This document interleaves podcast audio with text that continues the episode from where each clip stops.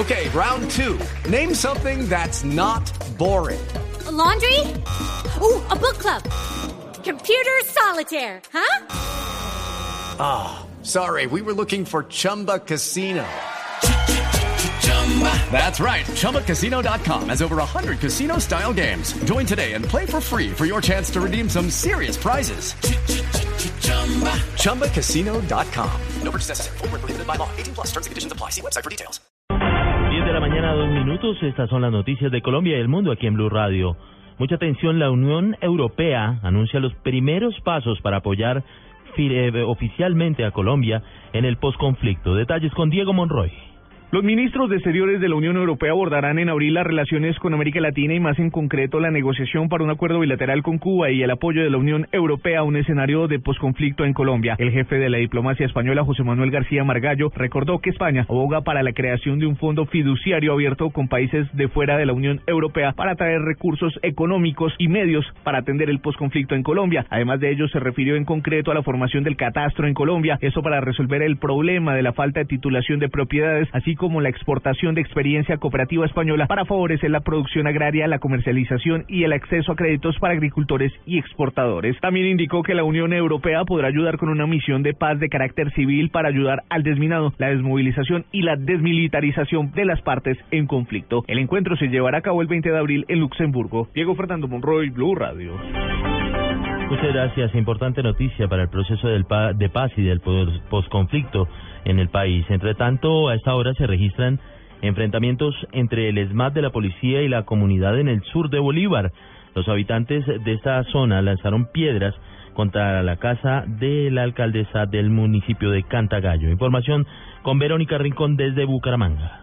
A esta hora se registran enfrentamientos entre los habitantes del municipio de Cantagallo en el sur de Bolívar y miembros de la ESMAD. Los disturbios iniciaron cuando los habitantes realizaban una protesta por las calles de la localidad exigiendo servicio de salud en las zonas veredales. Según los manifestantes, la alcaldía autorizó la intervención de los miembros del escuadrón antidisturbios. José Vidal, habitante del sector. La señora alcaldesa da la orden al ESMAD para que nos vengan a sacar de un paro que se estaba haciendo por la situación de salud. Tenemos más de dos años y medio en las veredas no tenemos promotoras, en el casco urbano no hay médicos, no hay medicamentos, no hay transporte. Hemos tenido una situación de que ya ha habido gente muerta, las mujeres han tenido que dar aparto en el camino porque les toca recoger plata para llevarlas. Según los habitantes de Cantagallo, durante los enfrentamientos, un civil y un integrante del SMAT han resultado heridos. En Bucaramanga, Verónica Rincón, Blue Radio.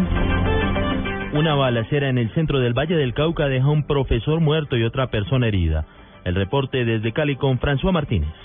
Como John Edison Cadena Chantré, de 34 años, fue identificado el licenciado de matemáticas asesinado al interior del billar casino del municipio de Huacarí en el centro del valle. El reporte entregado por las autoridades indica que un hombre con un casco cerrado incursionó en el lugar y asesinó al docente que también es familiar de un concejal de la localidad. En el hecho resultó herido el músico Cristian Manuel Palacios de 25 años. Las autoridades tienen el registro de la moto en que huyó el sicario. Aún se desconocen los móviles de este caso. Desde el Valle del Cauca, François Martínez, Blue Radio.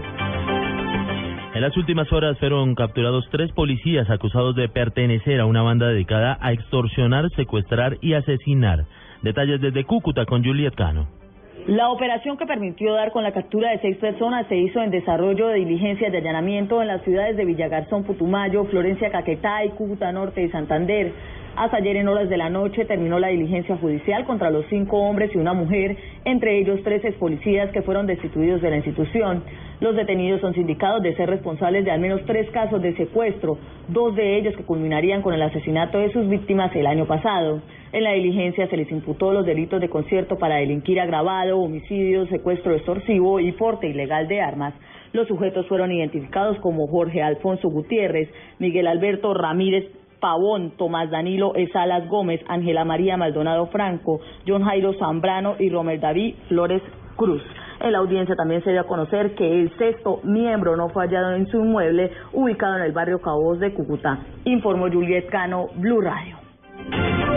En noticias internacionales, el secretario de Estado estadounidense John Kerry señaló hoy que sigue habiendo divergencias en la negociación con Irán sobre su programa nuclear, pese a los progresos realizados y que solo se cerrará un acuerdo si es sólido y da garantías de que Teherán no tendrá bomba atómica.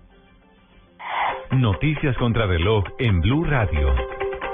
Noticia en desarrollo, la Cancillería colombiana activó un plan de contingencia para atender eventuales necesidades de colombianos que posiblemente resulten afectados por las inundaciones provocadas a raíz de las intensas lluvias que en los últimos días azotaron el centro de Argentina.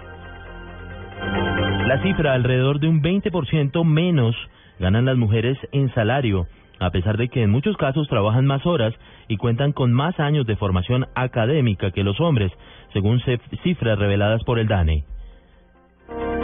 Quedamos atentos al presidente estadounidense Barack Obama, quien visita hoy Selma en Alabama para conmemorar el 50 aniversario de la osada marcha a través del puente Edmund Pettus, donde una brutal represión estatal vigorizó el apoyo al derecho a votar a los afroestadounidenses.